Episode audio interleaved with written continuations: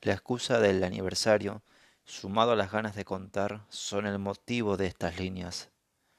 Sin tanto rodeo, y más bien escupiendo los recuerdos en bruto, contaré lo que sucedió el primero de febrero del 2005. La historia general se sabe. Papá murió. Lo que está por saberse es el modo en que. Comienzo por el final, aunque bien podría ser el principio. Papá se mató, su decisión, su voluntad, se asesinó, pese a que la carátula o eufemismo le llamen suicidio. El disparo se escuchó fuerte y claro, aunque paradójicamente nadie en casa adivinaba o quería adivinar el sonido de un arma que se había gatillado. Yo, por ejemplo, que estaba en la cama con las rodillas sujetas al pecho y tapado con el acolchado que me hacía pensar en el mate cocido con leche que preparaba la abuela todas las mañanas, escuché el sonido y con muchísimo esfuerzo quise suponer que la escalera de chapa que teníamos en el fondo se había caído.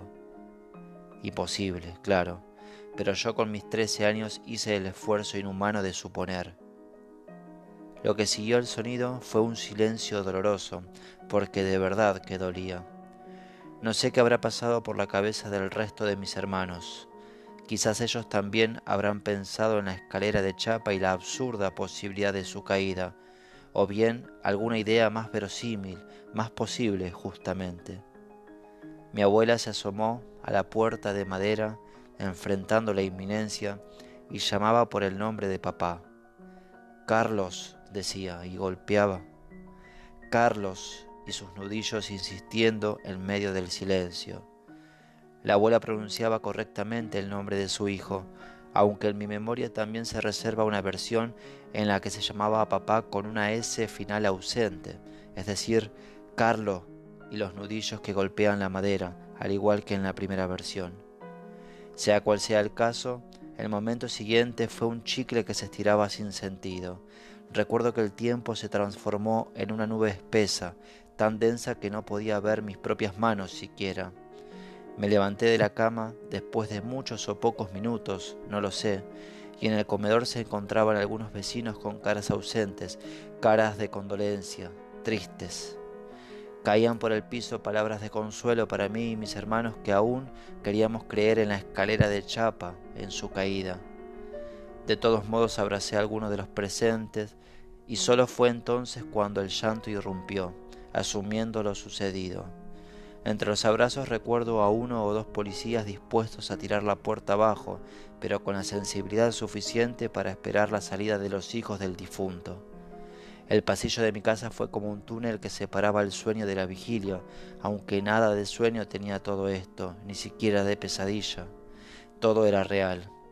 Una camioneta blanca esperaba en la puerta, los padrinos que habían llegado y yo preguntándome cómo lo hicieron tan rápido, porque vivían lejos, varios colectivos e incluso un tren había que tomar para llegar a su casa. Como una película de acción, el piloto y copiloto, es decir, mi padrino y mi madrina esperaban dentro del vehículo y de manera tácita todos sabíamos qué hacer. Abrí la puerta para que mis hermanos subieran y una vez dentro partimos. Nadie decía nada. A la menor, que aún estaba entre dormida, nadie le explicaba. Más tarde le diríamos que papá se fue de viaje o algo parecido. Ese tipo de explicaciones que nada explica y dejan a unos y otros como imbéciles que no quieren decir cuánto sucede. De todos modos, ¿de qué manera explicar lo que estábamos viviendo? ¿De qué manera hoy explicar lo que hemos vivido? Aniversarios y aniversarios, todos festejamos o dolemos ciertas fechas, ciertos días.